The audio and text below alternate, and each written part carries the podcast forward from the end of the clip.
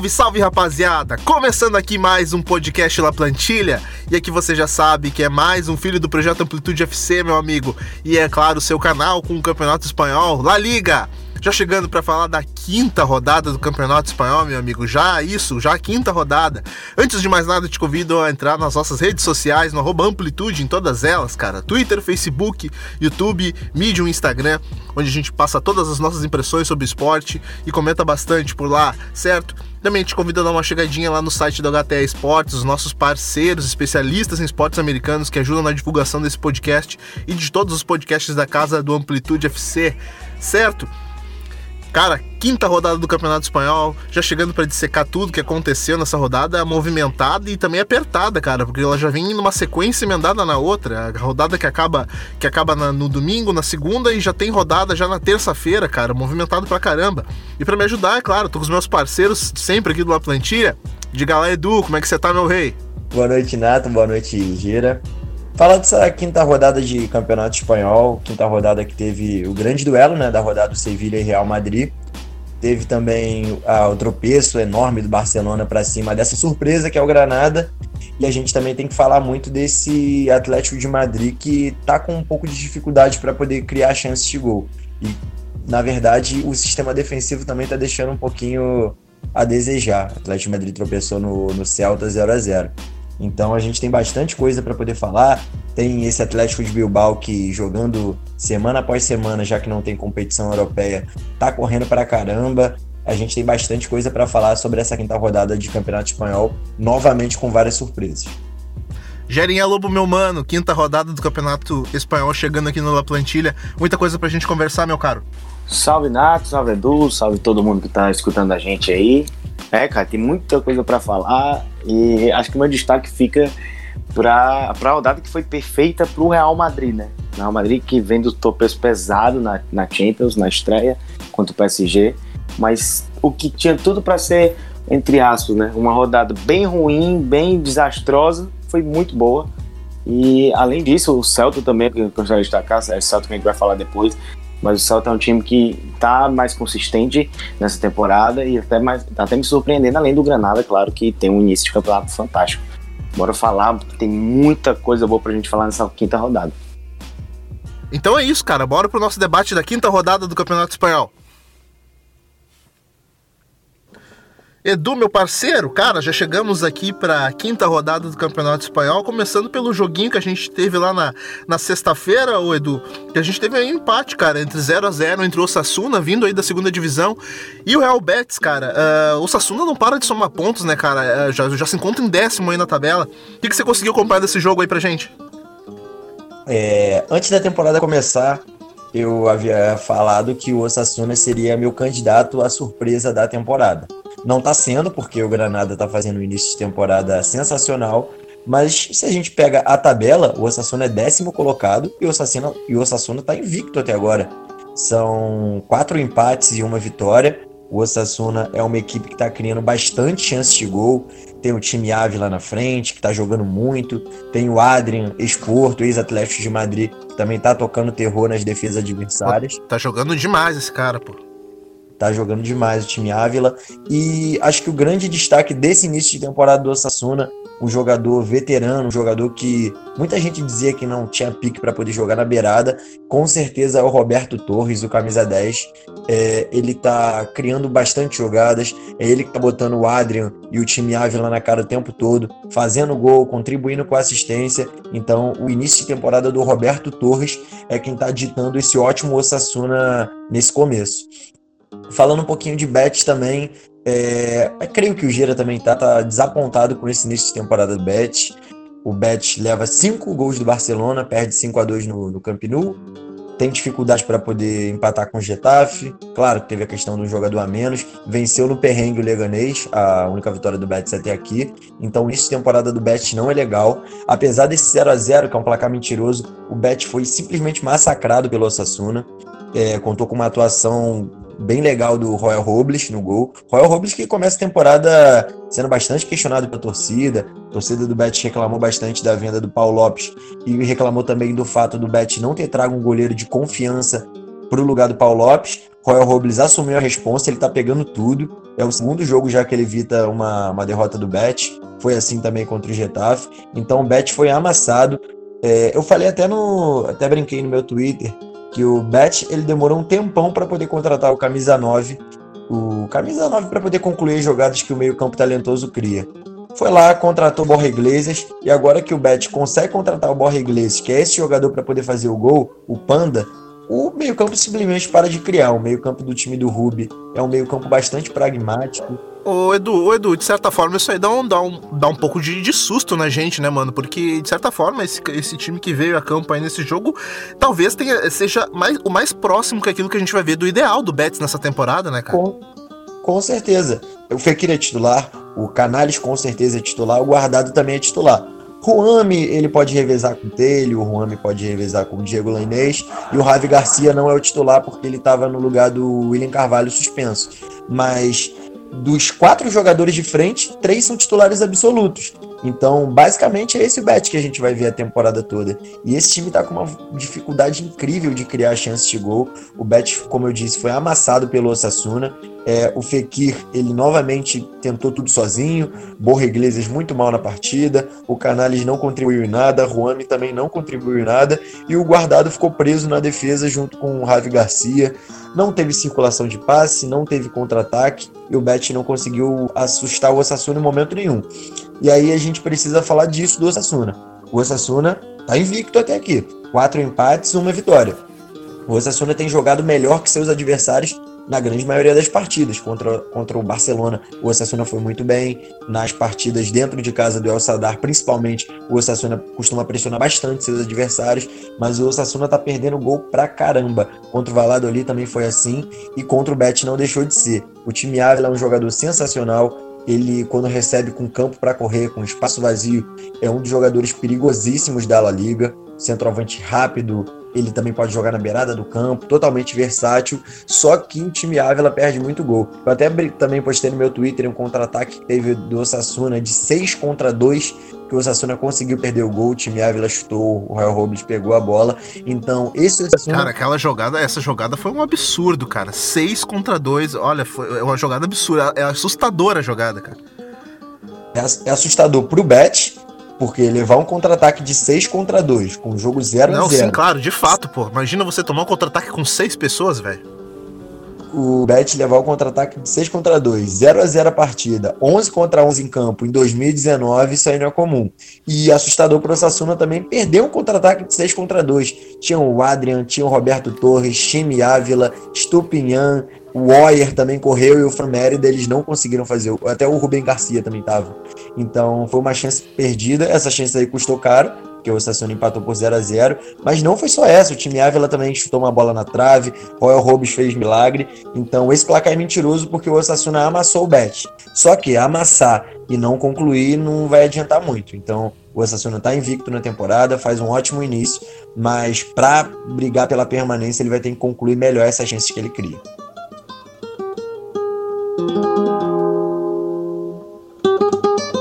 Tá aí, cara, perfeito.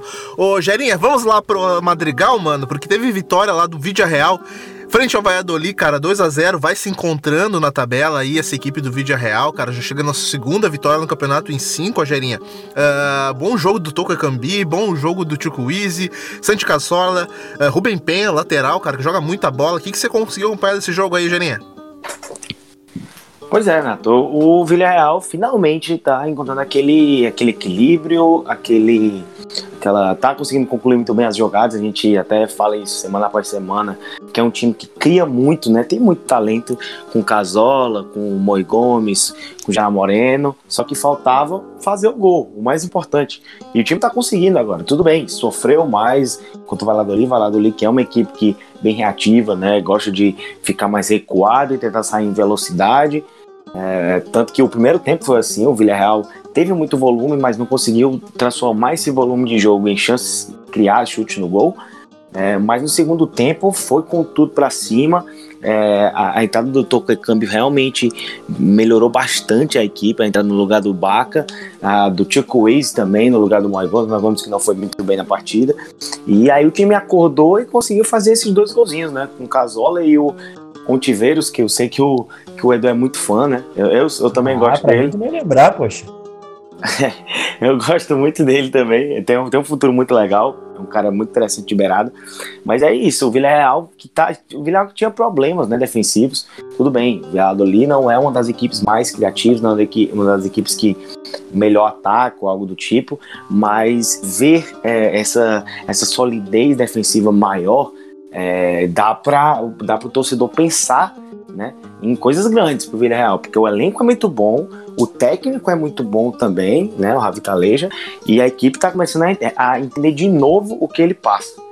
Então isso é muito legal. Né? Tanto que o Ruben Pen, que você falou, Nato, fez uma partidaça, jogou demais e ele jogou contra o Oscar Plano, o Oscar Plano que faz um início de campeonato muito bom, né, naquele lado ali, naquele lado esquerdo, e, e ele acabou indo muito bem, seis desarmes pro, pro Ruben Pen, o Albiol também foi muito bem, é, ajudando.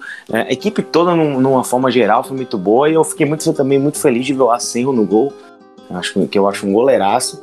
Enfim, o Villarreal acumula mais uma vitória, uma boa vitória. Vitória, claro, a gente pegando assim, pelas circunstâncias do jogo, foi uma vitória meio suada, mas boa. Boa, não teve muitos problemas defensivos também, exatamente para essa boa partida da, da linha de zaga. Então, o Villarreal tem muita coisa para entregar nesse campeonato, né? Tanto que tem um Barcelona na próxima rodada fora de casa e é um teste para ver como a equipe vai saber utilizar esses, esses espaços cedidos pelo Barcelona, né? Que a gente vai falar depois do jogo contra o Granada. Mas já fica, já fica de certa forma, né, já era o aprendizado da temporada passada, cara. Da temporada passada do Vídeo Real foi uma temporada marcada por muitos empates, cara. Principalmente com, com adversários que, que, que eram abaixo da linha do, do Vídeo Real, tanto em, em plantel, em forma de jogar, enfim. É importante pro Vídeo Real não, não, não, não patinar no início de campeonato com adversários que a gente sabe que, que, que não estão na mesma linha, não estão no mesmo grau de competitividade do campeonato quanto o Vídeo Real, né, cara? É fundamental esses, esses três pontos. Exatamente, tanto que é o, o, jogo da última rodada, e esses são, são exemplos.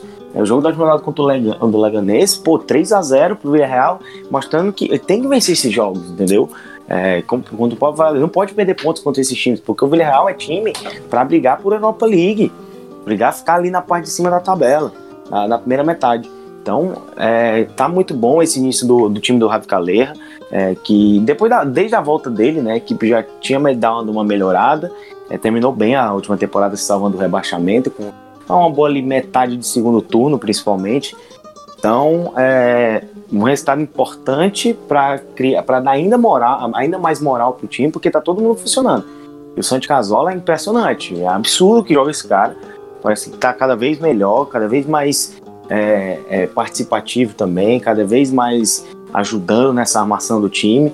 E o Villarreal vem, vem para cima do Barcelona na próxima rodada, é bom abrir o olho. O Valladolid é aquela coisa, vai ser, vai ser um ano difícil, a equipe vai sofrer de novo, tem um plantel limitado, o, o Sérgio Gonzalez faz muita coisa com, com pouco, né? É, é, um time chato de jogar, claro, tanto que o Real Madrid já sabe disso. O próprio Villarreal sofreu uma, uma boa parte desse jogo até, até fazer os dois gols, né? Então, mas vai sofrer, vai sofrer e não vai ser muito, não vai ser muito fácil. A equipe vai brigar para não cair até o fim, mas vamos ver, vamos esperar para ver se equipe, se a equipe vai se recuperar durante a temporada. É isso, cara. Vamos aguardar aí cenas dos próximos capítulos. Edu, meu parceiro, te chamo para mais um 0 a 0 no campeonato, cara. Porque a gente vai lá agora pro Cidade de Valência em que a equipe do Levante empatou em 0 a 0 com a equipe do Eibar, cara. Briga. A gente pode dizer que foi uma briga entre, entre times que vão se, vão se equivaler aí na tabela, ou, Edu, ao longo do campeonato, mano? O que, que você conseguiu acompanhar desse jogo? É, Levante Eibar é, vai soar até engraçado que eu vou dizer, mas esse empate não foi tão ruim para as duas equipes, sabe por quê? Porque foi um empate por 0 a 0 E as dificuldades que o Eibar e que o Levante têm de não sofrer gols, elas são gigantes. Claro que peca o ataque, por o ataque do Eibar é um ataque interessante, tem o Orelhana, tem o Kik que estreou nessa, nessa rodada, e o ataque também do o Levante é marcado pelo setor ofensivo. Tanto que nesse jogo ele foi com três atacantes, foi com o Morales, o Roger Marti e o Borra Maioral, mas o placar não saiu do zero. Foi um jogo que eu já esperava, um jogo bem kamikaze.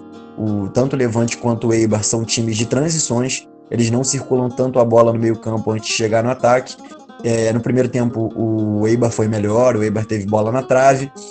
com o Edu Espósito, que finalmente veio para a temporada. O Edu Espósito chega no Eibar para poder substituir ninguém mais, ninguém menos que o, o Juan Jordan, que foi para o Sevilha. Então, essa daí foi o, foi o primeiro jogo, primeiro grande jogo do Edu Espósito, que veio do La Corunha para o Eibar. Ele formou uma dupla de volante bem legal, com o Papa Diop no meio Inui de um lado e o Pedro Leão do outro. Então o Eibar tem muita variante ofensiva. O Eibar conseguiu criar, conseguiu botar a bola na trave, mereceu virar o primeiro tempo vencendo, mas acabou 0 a 0. No segundo tempo, o jogo volta diferente, porque logo no início o Paco Lopes do Levante, ele vê que o primeiro tempo não funcionou, tira o Meleiro e povoa o meio-campo com o Radoja e Celta.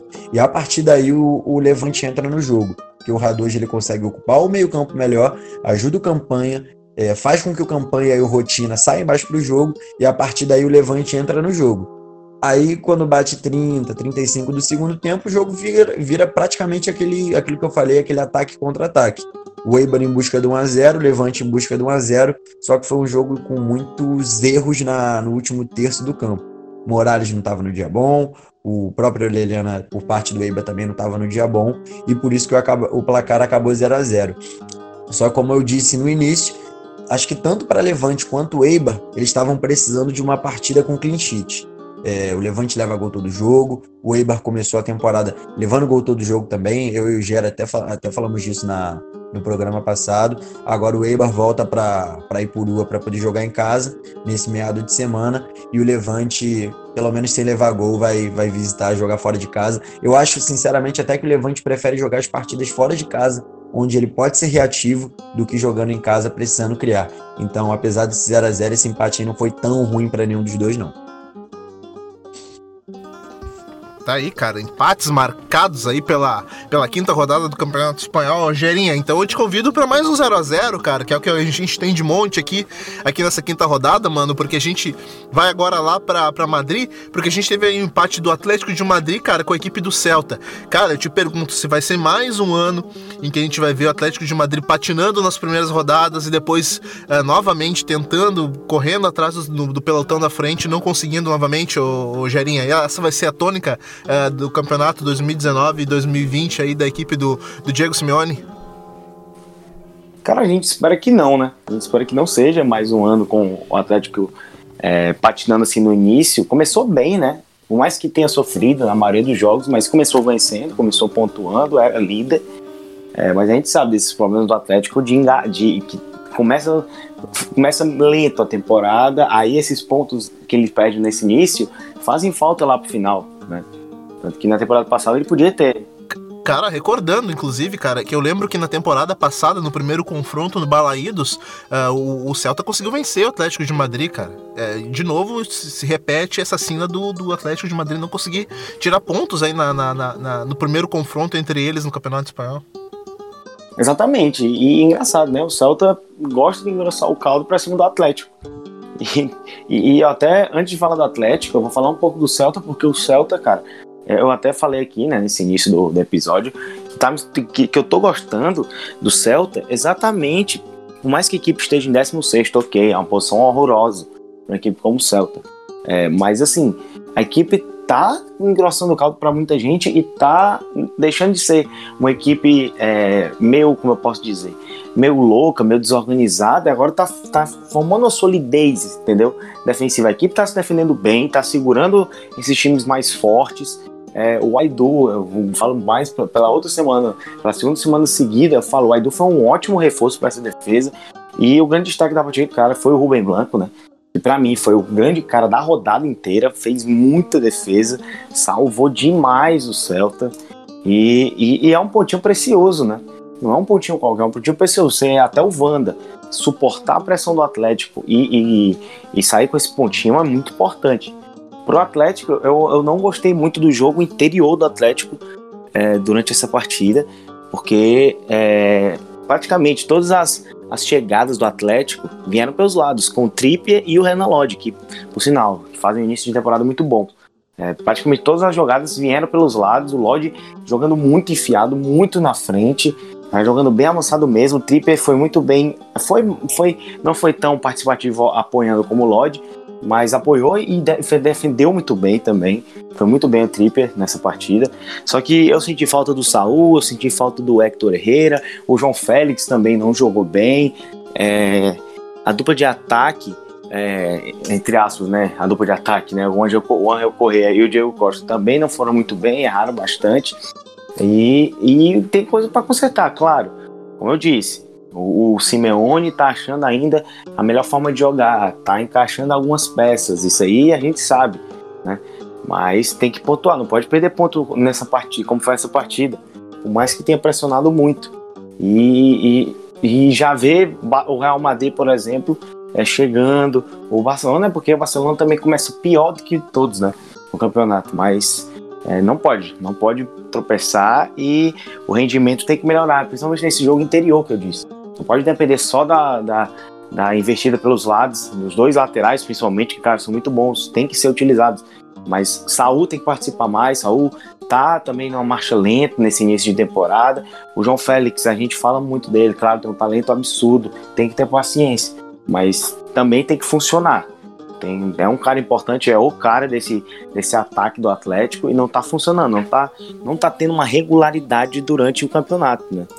E só para fechar. Mano, o... ô, Gera, você acha que esse, que esse ano de transição que, que, a, que a equipe do Atlético de Madrid tá sofrendo, cara, isso vai se refletir na tabela, cara? Porque a gente pode, a gente pode contar nos dedos. Eu acho que essa é, é a, a, a, melhor temporada em reforços do Atlético de Madrid pelas mãos do Simeone, cara, porque são tantos reforços de qualidade, mas ao mesmo tempo tantas mudanças sistemáticas numa equipe que ele já vinha, que ele já vinha trabalhando há tantos anos, né, cara? Há tantos anos ele sabia, sabia de cor salteado o time dele.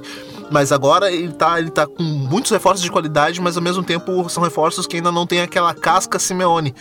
Você acha que isso pode se refletir na tabela, cara? A gente esperar demais desse time e ele, ele, ele não render tanto em campo? Cara, eu acho que pode. Poder pode. Eu acho que realmente essa mudança grande, né? Não foi uma mudança de uma ou duas peças, foram três, quatro peças importantes que saíam, é, titulares, e veio uma garotada. Então a equipe acaba querendo ou não sentindo, acaba sentindo sim essa mudança. Todo o elenco, não só quem chegou, mas o, o Saul jogar ali na esquerda, não tem mais o Lucas Hernandes ou o Felipe Luiz, agora tem que se adaptar a um jogo com o Renan Lodge, o que não é um problema, né? Claro, são dois excelentes jogadores, mas tem que se, vai se adaptando. E, mas, tipo, por exemplo, o Coque, para mim, tá, tá fazendo uma dupla excelente com o Triple. Excelente. Então, se entendendo assim, parece que jogam faz um tempo.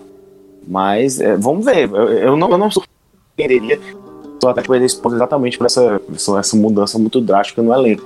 Mas não sei se vai, se vai, se vai acontecer por causa disso. Só, só o tempo vai dizer, né?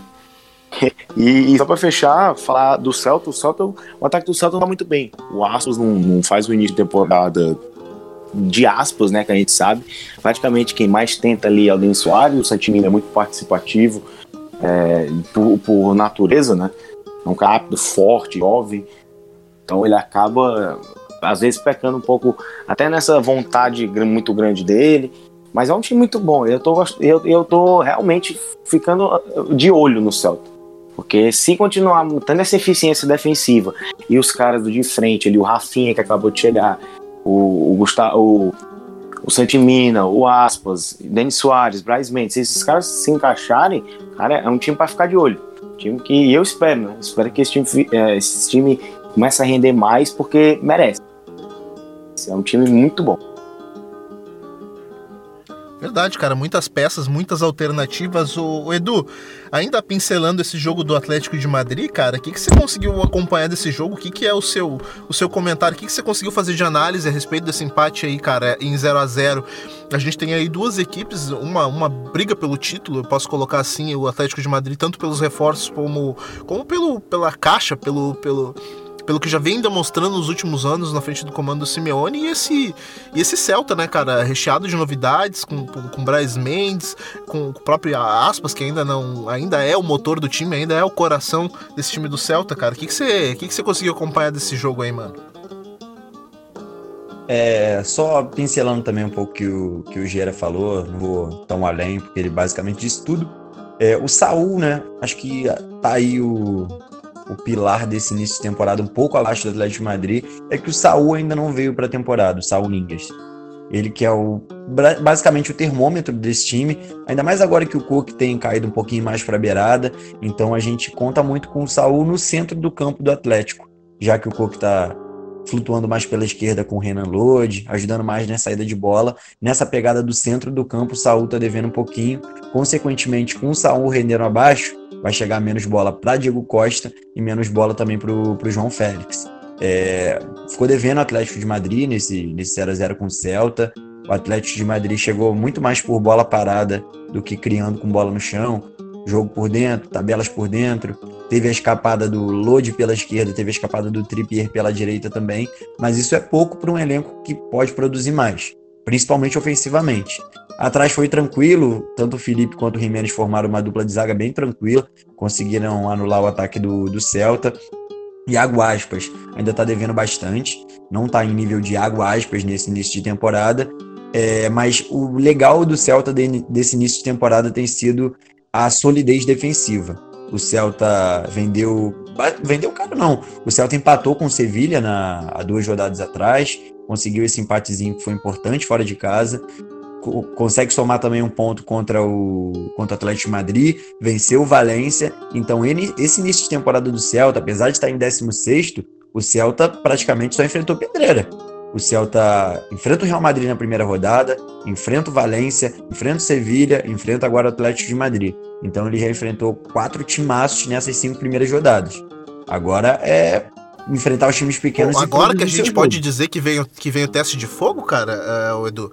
Agora que a gente pode colocar na, na, na balança que, bom, uh, o Celta já enfrentou aí as, talvez as principais forças do campeonato espanhol, cara. Então agora, uh, pelo andar da carruagem, a gente pode dizer que, que, o, que o Celta vai ter. Agora começa o, o teste de verdade para essa equipe do Celta, cara, na, no campeonato?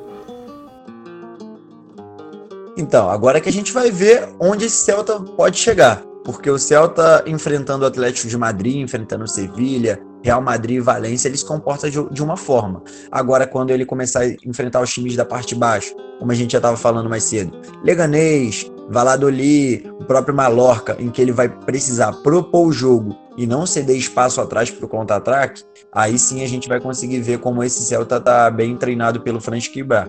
Aliás, Edu, é, só, só de falando um pouquinho, é, e também o, o, tirando esses, esses quatro times né, grandes, que, que difíceis, que o, que o Celta pegou, pegou o Granada também, né? Que o Granada aí tá voando, e é ainda teve as, ainda, ainda teve a questão dos dois jogadores expulsos. Então, assim, né? É, é, o Celta pode, pode ser que, né? Chegue, aproveite agora esses pontos que, que conseguiu contra os quatro, esses quatro times fortes, né? Só perdeu pro, pro Real Madrid. Então vamos ver, vamos ver, acho legal. Verdade. É, eu ia citar até esse, porque acima de tudo, até porque acima de tudo, só, só, só complementando, Edu, porque um início mais difícil, uh, em certo ponto, coloca aí uma reta final de campeonato mais tranquila para a equipe do Celta, né, cara? Mas continua seu raciocínio aí, Edu. Verdade, verdade. Eu só, só pontuando que o Gera também disse, eu ia chegar nessa parte do Granada, só que é muito difícil analisar o Celta e Granada, porque com 30 minutos o Celta já está com 9 em campo, jogando dentro de casa contra um time organizadíssimo que é o Granada. Então, logicamente, o Celta ia ter problemas nessa partida. Não deu para analisar bem esse jogo, porque a gente não conseguiu ter a ideia de que o Celta ia propor para cima do Granada e não ia sofrer com os contra-ataques. Logicamente sofreu com os contragolpes, porque jogando com 9 não ia ter como não ceder espaço. Mas nessa partida contra o Atlético de Madrid, não. 4-4-2 bem compacto. O Denis Soares chegou jogando muita bola no Celta de Vigo. Lobotka começa a temporada bem. Teve a estreia do Rafinha. Eu acho que o Santimina ele vai contribuir muito com o Iago Aspas jogando no ataque. Partir do momento que o Iago sair da pré-temporada e vir para a temporada de verdade, Santimina vai ser uma ótima dupla com ele, uma dupla melhor que o Toro Fernandes eu acho. Então, esse Celta do início de temporada, apesar da 16ª colocação, é um Celta interessante, principalmente defensivamente, ele começa a o Franz Kibrar começa a corrigir os erros da temporada passada. Agora a gente precisa ver ofensivamente, quando enfrentar os times mais fracos do meio, da parte de baixo da tabela. Tá aí, cara. Então, a partir disso, a gente precisa ficar de olho no que vai acontecer. Uh, primeiro começo uh, com Gerinha. Ô, Gerinha, vamos então pro resultado aí mais icônico, cara, que a gente pode colocar assim, que foi dessa quinta rodada do Campeonato Espanhol, que é a vitória surpreendente desse Granada. Organizadíssimo frente à equipe do Barcelona, cara, 2 a 0 uh, Cara, uma vitória que, que, que agora coloca, retém as atenções para essa equipe do Granada, cara. Uma, é, e é claro, a gente já vinha chamando a atenção no início do, do La Plantilha, no início da temporada do La Plantilha, quando a gente abriu aqui, das boas contratações, das contratações interessantes que a equipe do Granada fez. Mas, cara, a, a postura em campo do, Grama, do Granada ainda chama mais atenção de que todas essas características que a gente apontou no início da temporada, cara. E aí, Gerinha? 2 a 0 pro Granada, frente ao Barcelona, cara. Cara, é, é, impressionante como o Diego Martinez organiza bem esse time do Granada. É, essa trinca de meia do Aziz, do Montoro e do Yangel Herrera, que veio do Manchester City, esse último, é muito legal de assistir porque todos são intensos, todos são extremamente ligados, conectados, é muito legal. É, é um time. É, e, e, engraçado, a gente, é, antes do jogo começar, a gente tava pensando o que, que vai ser desse Barcelona, tem que ganhar e tudo mais. E, cara, e tudo, todo o planejamento do Barcelona no jogo foi por água abaixo com um minuto. Saiu o gol logo cedo. Matou ali, porque o, o Granada deu a bola pro Barcelona. O Barcelona teve set, mais de 70% de posse de bola. O Granada simplesmente deu a bola pro Barcelona e falou: Barcelona, vamos, ataque, vamos correr. E o Granada ficou nesse jogo, ficou tentando sair na velocidade, tentou sair, matar num contra-ataque. E, e, e, olha, tem um cara que tem pouca gente falando nesse início de campeonato, mas para mim tá fazendo um campeonato muito bom, é o German Sanches, zagueiro. E olha, o cara acumulou mais uma boa partida, muito seguro nessa defesa. E, e é um dos, dos, pilares desse time, né? Ele o Angel, e o Angel Herrera, para mim, foram um dos melhores em campo. O Aziz também jogou muito bem. Acho que esses três foram os maiores destaques da partida pro Granada. Então, é, e olha, o, o, o, Granada não foi um resultado qualquer. O Barcelona não conseguiu render. De, mesmo com a entrada do Messi no intervalo, a equipe não rendeu. A equipe eh, o, o, fecharam a casinha pro Messi, mas dominava, chegavam três em cima dele. Era uma pressão grandíssima quem tinha a bola. Um time fechadinho, muito organizado. E, e, e assim, é legal, porque o, o Granada ele tá se mostrando um time muito versátil. Ele, ele sabe quando propor, porque ele também sabe propor é, claro, em, em, menor escala, até porque ele gosta mais dessa velocidade dos pontos do, do Machis, também do Puertas, e também gosta de utilizar muito o soldado jogando de costas pro gol, como esse cara que apoia na criação ali do ataque.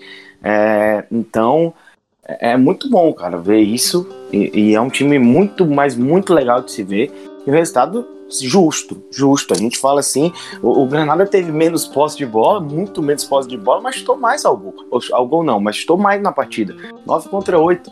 Então, é, você vê, não é só para ter a bola que, que você vai criar, você vai ter um volume maior. O Barcelona não conseguiu, o Barcelona tá mal. O Barcelona tá lento, é, é, não funciona. Com o Messi, claro que o Messi dá uma melhorada, mas sem ele é um time imprevisível, um time lento, circula muito lentamente a bola. É, o, o, Griezmann, o, o Griezmann é um baita jogador, fantástico jogador, mas não, funciona, não tá funcionando com o Soares, não tá funcionando com o Carlos Pérez. Então, eu acho que o Valverde errou nessa partida, eu que sou protetor do Valverde, mas ele errou. Para mim, eu teria jogado com o Fati, porque o Fati é o cara que gosta de dar, que dá essa velocidade, é um cara vertical. E no time que jogou contra o Granada não tinha esse cara na saída. Carlos Pérez não é disso. Soares não tem mais idade para isso e também não é tá, tá em decadência. O Griezmann não é esse cara vertical. O Griezmann é um cara inteligente, eficiente, objetivo. É um cara do passe ali no, no último terço do campo, da finalização. E não é um cara para sair de bando, se desmarcar direto. Então faltava um cara como esse. Entendeu? E, e o Granada conseguiu anular muito bem as, esse jogo do Barcelona. Resultado merecidíssimo e de um time que só cresce, só ganha moral, porque não é qualquer vitória, cara. Ganhar de 2 a 0 do Barcelona, é ir no Balaídos e ganhar de 2 a 0 do Celta, por mais que tenha 2 a, 2 a mais, não importa, ganhou.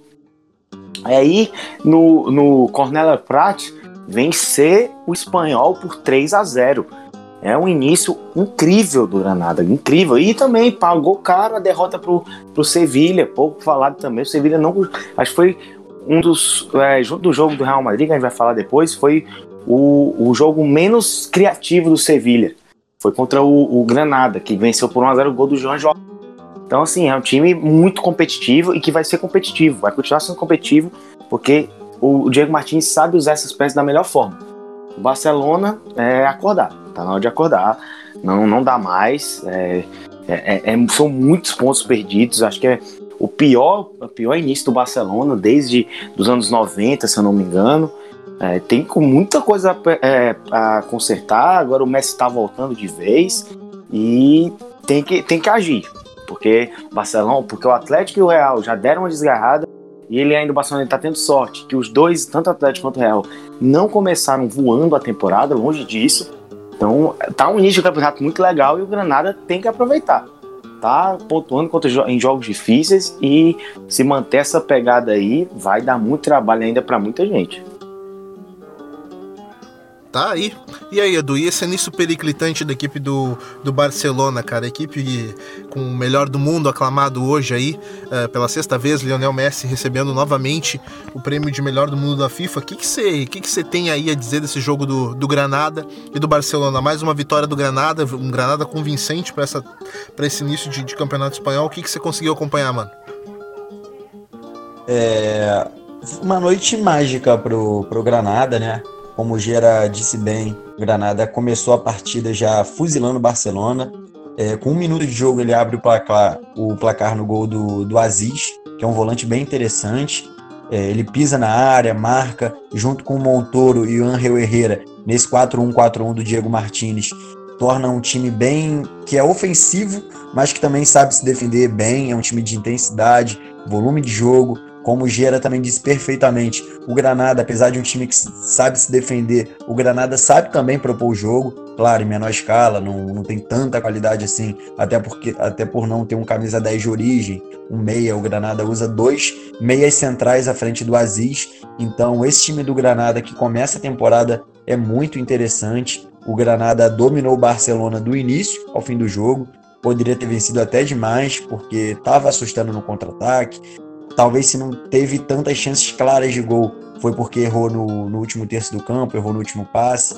Então o Granada dominou o Barcelona tranquilamente. Acho que o início de temporada do Roberto Soldado na volta dele à Espanha é sensacional.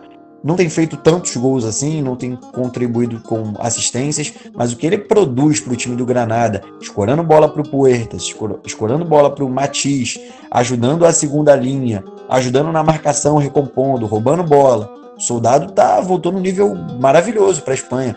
Quando ele é, especulou que ele vinha do Fenerbahçe para o Granada, eu falei, Ih, esse cara daí já não tá rendendo mais. Mas ele tá queimando minha língua. O Roberto Soldado voltou para a Espanha num nível bem bacana. Então, esse Granada, sem dúvida, é o, a surpresa desse, desse início de temporada. Claro, o Bilbao é o líder, mas o Bilbao do Garitano, ele já veio desde a temporada passada produzindo esse bom futebol. O Bilbao só não pegou a Liga Europa na temporada passada porque ele demorou bastante a demitir o Berizzo. Mas o Gasca Garitano já vem arrancando com o Bilbao desde a temporada passada e nessa temporada ele só continua. A gente vai falar um pouco do Bilbao mais à frente do programa. Só que esse Granada, sem dúvidas, é a surpresa desse início de temporada. E o Barcelona a gente não tem nem muita coisa para poder falar, né? O time que consegue ser previsível com o Messi em campo fica um pouco, um pouco complicado de comentar.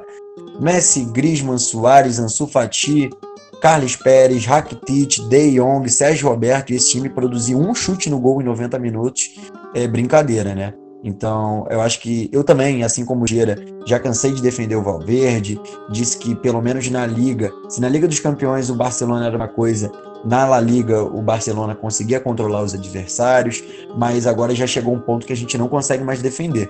O Barcelona não vence fora de casa na La Liga desde abril, Barcelona tem muita dificuldade de propor jogo.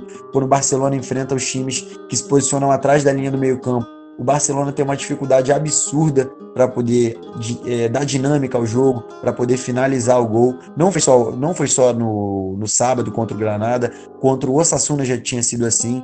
A única, inclusive, a única grande partida mesmo do Barcelona na temporada foi quando ele pegou times que não estavam se posicionando a partir da linha do meio-campo. Pegou o Betis totalmente desarrumado e goleou também o Valência, que tinha acabado de trocar de treinador do Marcelino para o Celade. Então são duas partidas fora da, da curva. Quando o Barcelona enfrentou o Atlético Bilbao, se posiciona atrás, o Osasuna que se posiciona atrás contra-ataca, e o Granada que também se posiciona desse jeito, Barcelona teve muita dificuldade e esse início de temporada reflete bem é, esse começo do, da era Valverde na temporada 2019-2020. Barcelona lento, previsível, o Frank de Jong não consegue dar dinâmica ao meio campo, Rakitic nem se fala, o Griezmann não tem lógica nenhuma nesse, nesse esquema, porque ele joga pela beirada, quando vem para dentro está junto com o Soares, então é um Barcelona totalmente sem ideias nesse, nesse começo de temporada, sete pontos em cinco jogos, já falam por si só.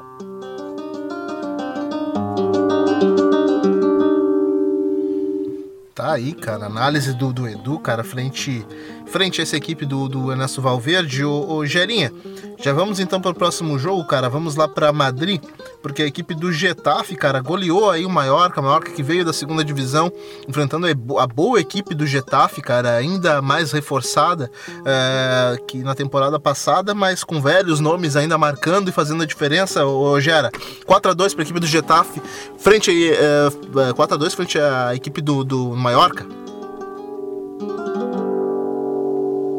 Bom, cara, parece que a vitória do, no meio de semana, né, na estreia da, da Europa League pro, contra o. O. Trabzonspor. O Trabzonspor, obrigado, Edu. É, deu uma. Deu uma. Não, como eu posso dizer? Deu uma moralzinha, né, agora pro Getafe. Que venceu e venceu muito bem o Trabzonspor, por mais que tenha sido 1x0, mas eu que acompanhei o jogo, Edu também, que eu sei. É, foi um jogo tranquilo pro, pro Getafe. Né, sofreu pouquíssimo. Podia ter feito mais, mas tá de bom tamanho a vitória. É, finalmente a equipe agora marcando né, quatro gols, tudo bem que, que foi contra o Mallorca, que o Mallorca tem problemas defensivos, né? A gente sabe disso. É, e, e, o gol, e o gol do, do Baba também foi, foi meio complicado pro Mallorca, que matou alguns, algumas coisas do Mallorca, mas a gente esperava assim, eu esperava um jogo bem aberto e foi o que aconteceu. Porque o, o, o Getafe tinha que, tem, tinha que vencer, a obrigação de vencer do Getafe conseguiu. Mas ele ia acabar se abrindo e esses espaços é, o, o, o Mallorca gosta de usar. Ele gosta de atacar, gosta de velocidade e utilizar ao máximo esses espaços. Conseguiu, mas também sofreu demais defensivamente.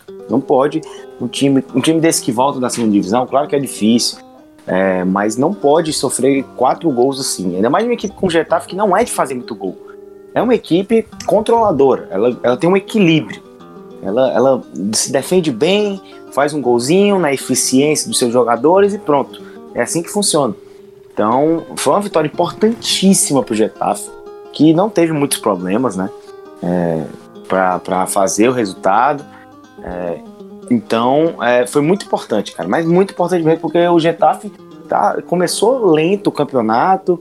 Não, era um negócio até estranho da gente falar, porque tudo bem, tá jogando uma, uma Europa League tem um elenco que não é tão grande, assim, tão profundo, mas não tinha começado ainda na Europa League. Né? A equipe começou sofrendo.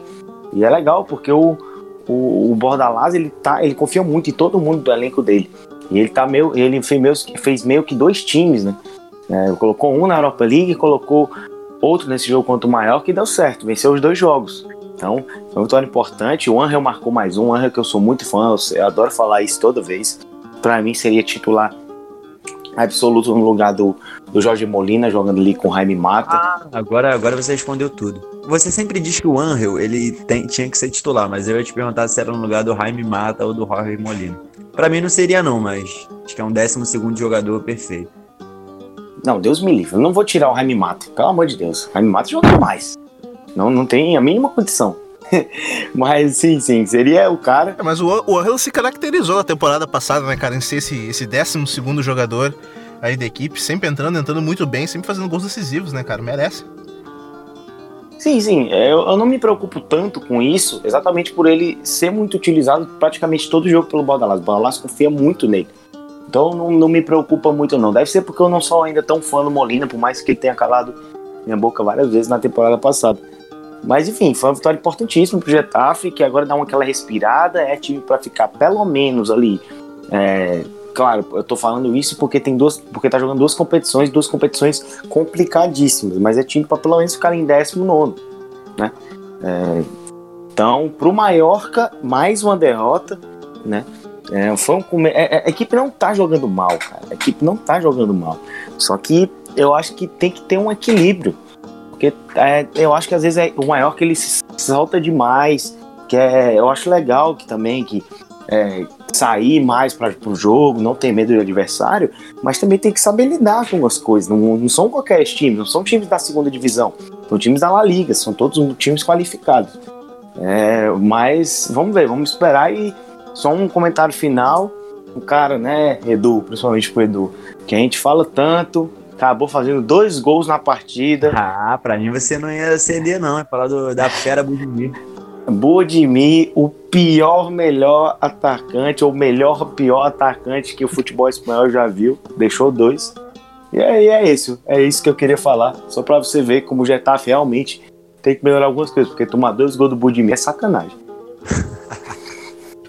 Oh, pô, vocês estão fazendo rodízio de, de, de, atacantes aí, cara. Até semana passada era o Moron do Betis.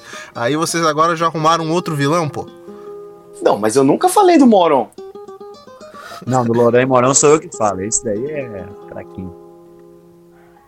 Ô Edu, já fica aqui comigo, cara. Já fica aqui comigo que a gente vai pro próximo jogo do, do Campeonato Espanhol. E sobrou para você aí a ingrata ou feliz missão de, de comentar esse jogo do Espanhol, cara, que acabou perdendo em casa para essa ótima equipe da Real Sociedad, cara. Cinco rodadas do Campeonato Espanhol já se foram e ela ainda não me desagradou, cara. Eu tô falando dessa equipe do Real Sociedad que mais uma vez, cara, longe de casa fez um grande jogo. Como essa equipe joga bem fora de casa, cara. Uh, mais uma vez conseguiu levar três pontos para casa. E o que chama atenção, cara, é, é como essa equipe tá jogando bem no meio campo. Teve a volta aí do William José marcando o gol finalmente aí no Campeonato Espanhol. Ô Edu, o que, que você conseguiu acompanhar aí desse jogão, cara, entre o Espanhol e a Real Sociedad? É, falar de Real Sociedad é Falar de Real Sociedade é falar de mais um dos grandes destaques desse início de, de campeonato. Se a gente pode colocar o Granada, o Bilbao, o próprio Sevilha também, que apesar da derrota para o Real Madrid, tá jogando um futebol bem bonito. A gente também tem que falar da Real Sociedade. É, o único ponto fora da curva da Real Sociedade nesse início de temporada foi o derby mesmo, contra o Atlético Bilbao, que o Bilbao engoliu a Real Sociedade. Mas se a gente coloca as outras quatro partidas, as outras quatro partidas aí, Valência, contra o próprio Mallorca, a Real Sociedade tá jogando futebol bonito. Tá jogando futebol bonito. Tá sendo regida, orquestrada, qualquer adjetivo bom que você lembrar aí pelo Odegar. O Odegar, Martin, Martin Odegar, emprestado pelo. Quer falar alguma coisa? Não, Achei que você não, não, não, só, só queria falar que eu estou. Vocês que estão mais perto de mim, vocês sabem que eu estou bancando esse time faz muito tempo e eu estou muito feliz, só isso. Não, é verdade. Isso aí a gente não, não pode falar, não. Quando o Sassuna começar a brilhar também, Pô, vocês vão ver que. O Gerinha, falei, o Gerinha tá rindo sozinho, cara. O Gerinha tá rindo sozinho dessa equipe da sociedade, mano. Daqui eu consigo ver a inveja dele de não estar tá comentando esse jogo. Mas eu fiquei bolado também quando não, não comentei o Vila Real, então. Pô, mas, é, ô, ô, Edu, pelo amor de Deus, só uma coisa. Aquele pastor Odegaard de três dedos, meu amigo, que é isso, pelo sacanagem. De Deus. É um absurdo esse moleque. Mas aquele, aquele passe eu vi no X-Videos. Mas pode falar, pode continuar, Edu. É, a Real Sociedade amassou o espanhol no primeiro tempo. É, o Odegar regendo meio campo. O Yarzabal de um lado, o Porto do outro. É, eu até gosto do, do Januzaj, não acho o Januzaj flop, como todo mundo fala. Claro, o Januzaj ele tinha que render muito mais do que ele rendeu pela expectativa criada lá no, no Manchester United mas não acho menos aí esse jogador fraco, horroroso que todo mundo fala. Só que o Porto, ele traz a velocidade que faltava para esse time da Real Sociedade.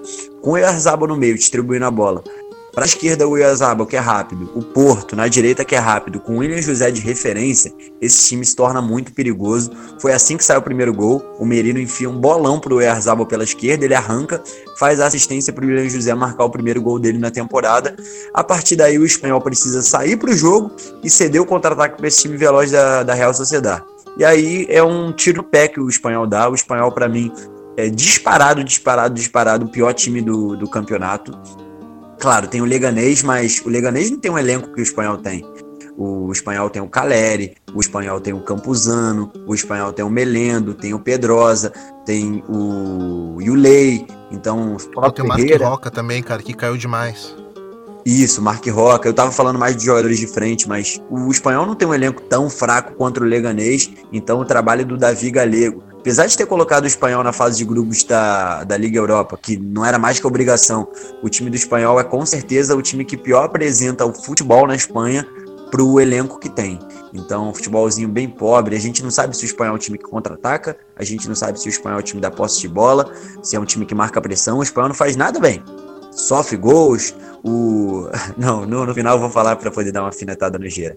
Então, o segundo gol também sai de uma bola, um bolão que o Legar mete pro Portu, faz o cruzamento, o William José mete 2 a 0 e a partir daí o jogo vira um completo caos para o espanhol, porque aí ele precisa sair de vez pro, pro jogo e ceder o contra-ataque para a Real Sociedad. Só que aí no segundo tempo a Real Sociedad senta um pouquinho no placar e aí o espanhol volta pro jogo. Caleri vem do com, com o Matias Vargas contribuindo na frente, o Caleri que é, um, que é um centroavante que não vai fazer 15, 20 gols por temporada, mas é um centroavante que briga na frente. Matias Vargas também, eu tinha até esquecido de, de citar ele nesse, nesse bom exemplo do, do, mercado do espanhol. É um ótimo jogador, talvez tenha sido a melhor contratação do, do espanhol para a temporada, o Matias Vargas. Ele que foi um pouquinho abaixo nesse jogo, mas tá fazendo início de temporada bem legal. E o espanhol desconta no início do, do segundo tempo, o gol contra do, do Zaldua. E quando a gente acha que o espanhol vai tentar a pressão para poder buscar o 2 a 2 vem o nosso glorioso Caleiro, que, é, que o Gera é fanboy, jogava no Valladolid, e entrega a bola no pé do Alexander Isaac, que tinha entrado, tinha acabado de entrar no lugar do William Rosé, e o Alexander Isaac mata o jogo. Vou, vou dar o direito de resposta pro Gera sobre o Caleiro aí. Uma maldade isso aí, velho. Eu, pô, eu, só tô... eu, eu gosto dele, eu não, não falei que ele, né, ele é isso tudo, mas eu achei um bom reforço, mas vai que, né? Ele tá sendo aí desmascarado, tô triste. Pô, tá virado numa trairagem esse podcast, hein, mano? Eu acho que o Caleiro, ele não. Ele tá bem, bem longe mesmo do nível do Hermoso, claro. Vou comparar o Caleiro com o Hermoso. Mas eu acho que o espanhol podia procurar outros jogadores para poder trazer para para substituir o Hermoso, ainda mais porque foi um dinheiro bom que ele ganhou. Então o Calheiro falha, falha gravemente e aí no terceiro gol do Isaac a partida morre, porque a Real Sociedade controla o jogo. A Real Sociedade tem três canhotos no meio-campo que destroem a partida: Odegar, Mikel Merino e o Erzabal. Aí a Real Sociedade tem até a chance de fazer o quarto, o quinto gol, mas perde chances claras. O Isaac perdeu um gol, Porto também perdeu uma grande chance. Então, vitória gigantesca da Real Sociedade ela que está fechando o G4. Muito bem no início de temporada, com a molecada, eu, eu costumo brincar também no Twitter que a Real Sociedade tem um time sub-21 jogando La Liga, então esses meninos da Real Sociedade tem que abrir o olho para eles e o espanhol, esse espanhol aí vai sofrer jogando Liga Europa e La Liga ao mesmo tempo. Eu hoje coloco o espanhol brigando para não cair na, na temporada de La Liga. Pois é, cara, também vejo dessa forma. Ô, Gerinha, então vamos pro próximo jogo, cara. Vamos lá pros Mestala. Porque no Mestala a gente teve aí o empate da, do Valência, cara, com a, com a equipe do Leganês, cara, que conseguiu aí fora de casa aprontar pra cima do Valência com esse empate. O, o Valência martelou, martelou, martelou. Uh, teve gol perdido sem goleiro aí com, com o Rodrigo. Não conseguiu alcançar a bola, cara, mas mesmo assim não foi suficiente. Um a um, Valência e Leganês. Cara, quando a gente pensa que o Valência vai, que o Valência se recuperou do baque que foi, aí ele empata em casa com o Leganês. Aí fica complicado, né, bicho? Porque o Valência é time para ficar lá em cima, brigar lá em cima. Tem o Valência, claro, isso foi antes da temporada, foi antes da, do Marcelino chegar, ou sair, no caso. É, eu botei o Valência para ficar em quarto e pegar Champions de novo, porque é um time muito bom. E o Pareu mostra isso. O Pareu foi uma, foi uma partidaça, por mais ter sido 1 a 1 mas ele jogou muita bola, o Parejo, nessa partida. Só que o Valencia teve muitos problemas defensivos, porque o, o Leganês também martelou muito. É, foi o, o, em questão de, de chutes, foi a mesma coisa praticamente: 13 contra 13, com quatro chutes no gol de cada time. E isso me deixa feliz até com o Leganês, porque o Leganês ele percebeu que ele precisa ser mais incisivo. Ele precisa ser mais, ser, ser menos medroso, entre aspas, né? Ele precisa ter mais coragem nos jogos. E foi para cima do Valência. Foi, foi na velocidade do time. Isso foi legal de ver. E o Valência não aguentou. Foi um a um. Podia ter sido pior, mas também podia ter ganho. É, e um resumo bem breve é isso: que o Valência perde mais pontos, é, mais um ponto perdido e, e contra o Lanterna em casa não podia, não podia. Não podia ter acontecido isso. E a gente fica agora naquela dúvida de novo. Será que a equipe vai, vai ficar com essa irregularidade após a saída do Marcelino? Ou, ou, ou vai tentar, ou se foi só um tropeço que acontece no campeonato? Algo do tipo. E pro Leganesa é só, só vendo, só vendo. Porque é muito triste o começo do Leganesa, bem ruim mesmo, mas muito ruim. Eu não esperava isso. Esperava um campeonato até de certa forma tranquilo pro Leganês, porque é um time que já tá na terceira temporada de seguida na elite, já sabe como jogar, manteve o técnico, manteve uma boa base do time e não tá funcionando. Né? E parece até estar tá jogando melhor fora de casa do que em Butarque, o que é engraçado. A gente fala que Butarque é uma, é uma fortaleza muito grande pro, pro Leganês, que fez muitos pontos, principalmente na temporada passada ali, contra Barcelona, contra Real Madrid, e não tá funcionando. Tem que, tem que, tem que ser dessa forma, tem que pontuar fora, ganhar, ganhar um joguinho aqui, empatar outro ali e vencer em casa, porque Butarque é um caldeirão e precisa ser utilizado. Mas aí vamos ver agora como é que o time vai sair, se isso aí vai dar uma moral para a equipe sair lá de baixo. Ô Edu, então partimos para o Samamés, cara, porque lá a gente teve a vitória do, do, do dono da casa, né, cara? Atlético de Bilbao, meu Atlético de Bilbao, vencendo em casa a equipe do Alavés, cara. 2 a 0 importante é, é, o Atlético de Bilbao uh, reconhecer que o campeonato já começou, cara, para não precisar uh, correr atrás dos pontos aí na, na virada do campeonato, enfim. Uh, importante também aí, como a gente também mencionava no início da, início da plantilha dessa temporada a importância de ter um Muniain saudável e de como esse cara pode gerar pontos, assim como o Raul Garcia e toda essa, essa equipe do, do, do, do Atlético Bilbao, cara. 2 a 0 no Samamés frente à equipe do Alavés, Edu. Verdade, Nato. Nato, o que me decepciona em você é que você só veio falar que é torcedor do Atlético Bilbao agora que o Atlético Bilbao é líder do Campeonato Espanhol. O que você ia dizer sobre isso aí? É isso, o cara chamou de modinha. Ah, que isso, pô? Não, sabe que eu sou um cara honesto. O Atlético Bilbao tava mal com o Berizzo, você não falava nada. Aí na rodada que ele virou o líder, você veio falar pra gente que tu simpatiza com o Atlético Bilbao. Isso aí tá estranho, rapaz. Ah, sabe como é, né, cara? A gente tem que esconder um pouco o ouro, mas quando a fase não tá fácil, a gente fica quietinho, pô. mas esse Atlético Bilbao daí, até eu tô pensando em virar torcedor também, porque ele tá jogando muito. É, o Atlético Bilbao, é, o Alavés, a gente. É um derby básico, é claro que não é um derby básico igual o Atlético Bilbao Real Sociedad, mas também é um derby básico. E o Atlético Bilbao engoliu o Alavés da mesma forma que ele engoliu a Real Sociedad. É, eu custei falar isso bastante no início da temporada, vou repetir. Esse Atlético Bilbao jogando nessa intensidade, jogando só o Campeonato Espanhol, sem ter Liga Europa durante a semana, irmão, vai dar muito, muito, muito trabalho porque é um time que vai conseguir jogar tudo que ele precisa domingo e descansar durante a semana para poder jogar no fim de semana. Claro, essa semana daí ele não vai conseguir fazer isso, porque vai ter jogo domingo, quarta, no caso do, do Bilbao, domingo, quinta. Mas esse início de temporada do Atlético Bilbao é fantástico. É, Raul Garcia e Naki Williams jogando na dupla de ataque tá demais. Muita gente também costuma me perguntar no Twitter: Poxa, porque o Adures é banco nesse time? A galera tá com a memória fresca daquele golaço que o Adures fez contra o Barcelona. É, o Adures está no banco porque Raul Garcia e Inácio Williams se complementam muito. O Raul Garcia é o jogador que gosta do contato físico, da bola por cima, do jogo dividido com os zagueiros. Ele acaba abrindo muito espaço para o Inácio Williams correr em campo vazio. E quando o Inácio Williams corre com campo, tendo campo para poder correr, com espaço, trazendo da ponta para dentro, correndo em linha reta na direita, irmão, aí ele é muito perigoso.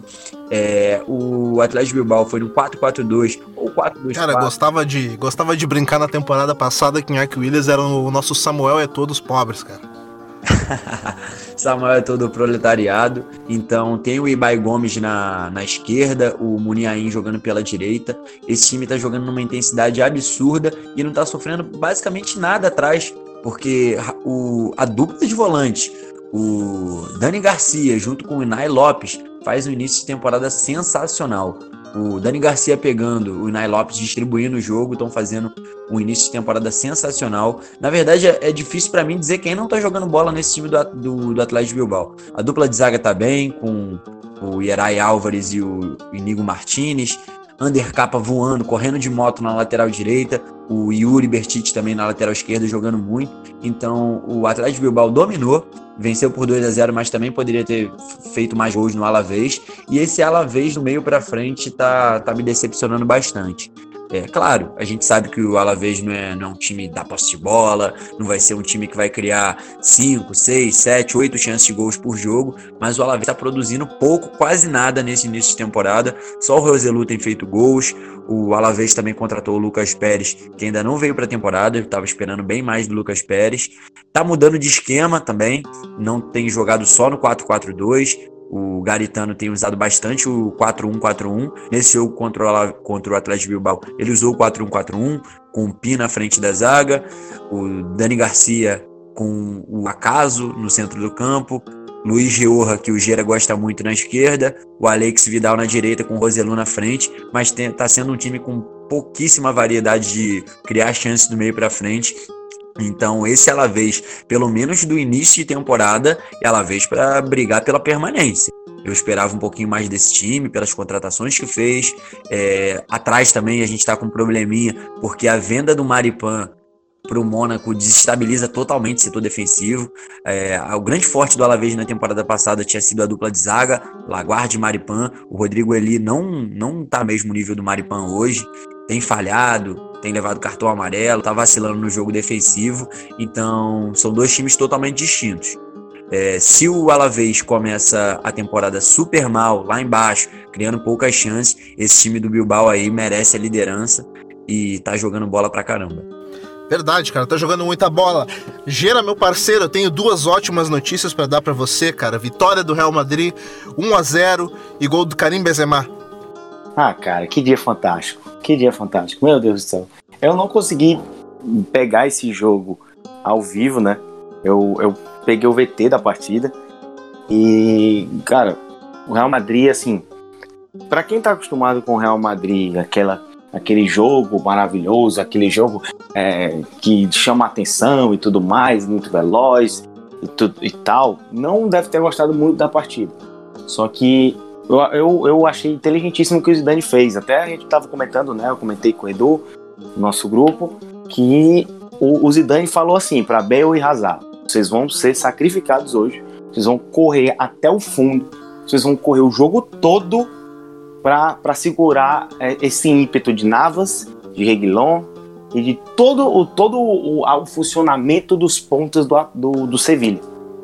Pô, a gente dissecou isso aqui semana passada, né, cara? A gente falava da agressividade dos, dos pontas, dos alas do, do Sevilha, cara, que são que são tal, talvez aí o grande diferencial, que são esses pontas agressivos demais, com Reguilhão com Navas, cara. É um jogo de sacrifício desses dois, né, mano?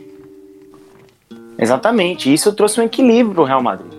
É, o Casemiro muito bem no jogo, adorei o jogo do Casemiro, gosto muito da dupla Varane e Sérgio Ramos, tanto que o Courtois não teve que fazer defesa no, no, jogo.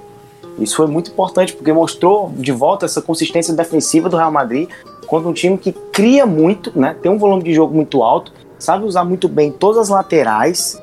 Então, é, eu gostei demais. É, eu, eu, claro, eu quero ver o Real Madrid um time mais para cima, um time mais criativo, com muito volume, dominando. Claro que eu quero.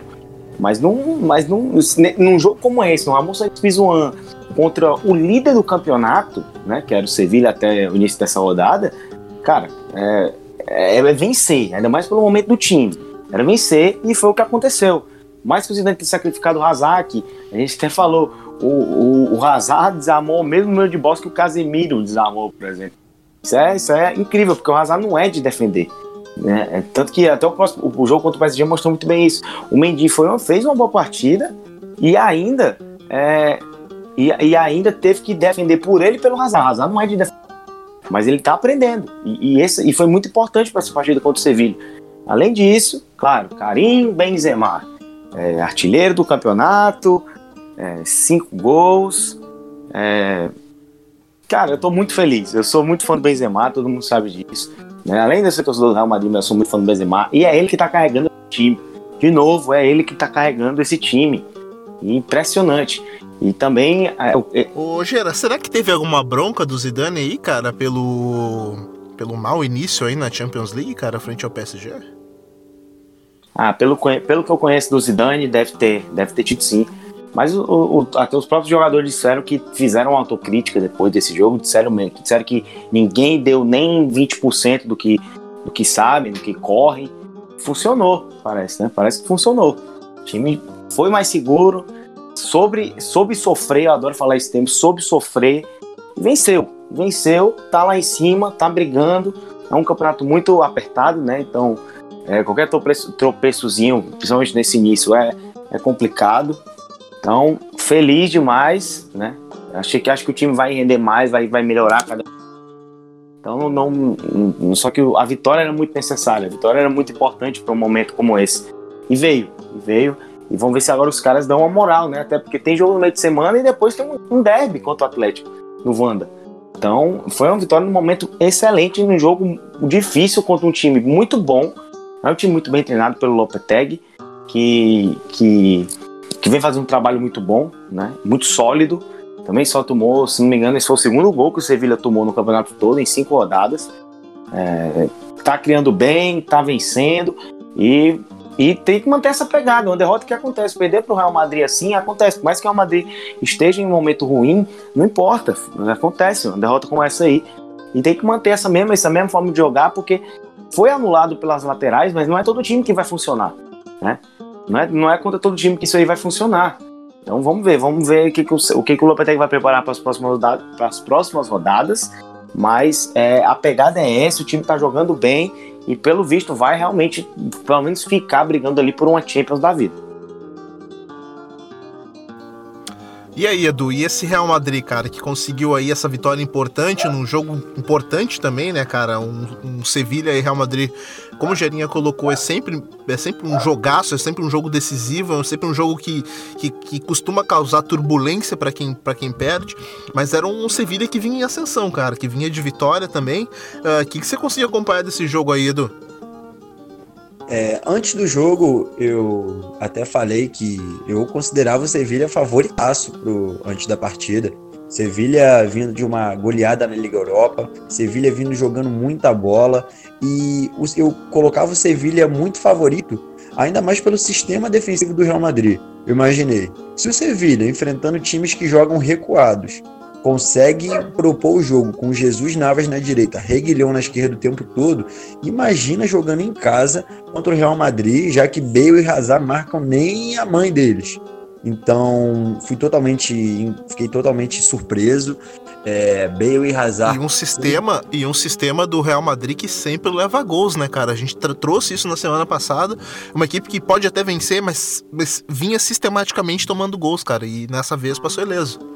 Perfeito, perfeito. Real Madrid. E, e, e Edu, eu, eu acho, eu acho que, se eu não me engano, essa foi a primeira vez na temporada que o Real Madrid saiu sem tomar não só na temporada, como o Real Madrid não, não, não tomava, é, não tomava gol, no caso, numa partida desde dia 26 de abril, naquele morto Getafe 0 a 0 em Real Madrid, que já não valia mais nada no fim da temporada. Então o Real Madrid estava cinco meses sem é, um clean sheet em La Liga, conseguiu e acho que a grande notícia mesmo para o Real Madrid é essa atuação do sistema defensivo. Mendy, Carvajal, Varane, Sérgio Ramos, Casemiro fez uma partida gigante. A, contribui a contribuição de Bale e Hazard marcando as pontas. O próprio é, se, Rames e Kroos também, se eles não criaram tanto no setor ofensivo, muito concentrados no para poder marcar, fechar espaço. É, se você não leva finalização jogando fora de casa contra o Sevilha, o Courtois sai tranquilo de um jogo, é porque teu sistema defensivo deu um show. Então, eu acho que tanto o Bale quanto o Hazard, se eles não criaram tanto, se eles não produziram tanto do meio para frente, foi porque eles fizeram um papel perfeito atrás. Sevilha, acho que no duelo, Lopetegui e Zidane, o Zidane engoliu o Lopetegui dessa vez. Me surpreendeu demais, que eu esperava um jogo franco, esperava um ataque contra ataque. Esperava o Real Madrid atacando o Sevilha, esperava o Sevilha atacando o Real Madrid, e essa daí eu achava que o Sevilha ia levar melhor. Foi um jogo totalmente diferente, fora do, do esperado, e aí o cara decide, né? Acho que o Karim Benzema, o que ele vem jogando de, depois que o Cristiano Ronaldo saiu, protagonismo que ele assumiu, é, ele sabe que agora ele não é só mais o atacante que vai dar assistência, ele sabe que agora ele precisa fazer os gols, tem feito gol pra caramba, tem ajudado fora da área, tem distribuído o jogo pros pontas. Então, o Benzema hoje, eu te digo com todas as letras, com Modric, com Bale, com Hazard, Benzema hoje é o craque do Real Madrid. É ele que faz esse time produzir do meio para frente, contribui com gol, contribui com assistência, contribui com abrindo espaço para Bale e Hazard jogarem. É, o que o Benzema está jogando é brincadeira. Então, uma vitória gigante do Real Madrid. Eu até achei que o Real Madrid fosse virar líder com ele vencendo o Sevilha, mas não. O Real Madrid fica na segunda colocação, mesmo número de pontos do Atlético Bilbao. E essa vitória aí foi simplesmente crucial para o Real Madrid. Porque se o Real Madrid perde para o PSG, perde para o Sevilha na La Liga, Zidane ia começar a ser bastante questionado e com razão.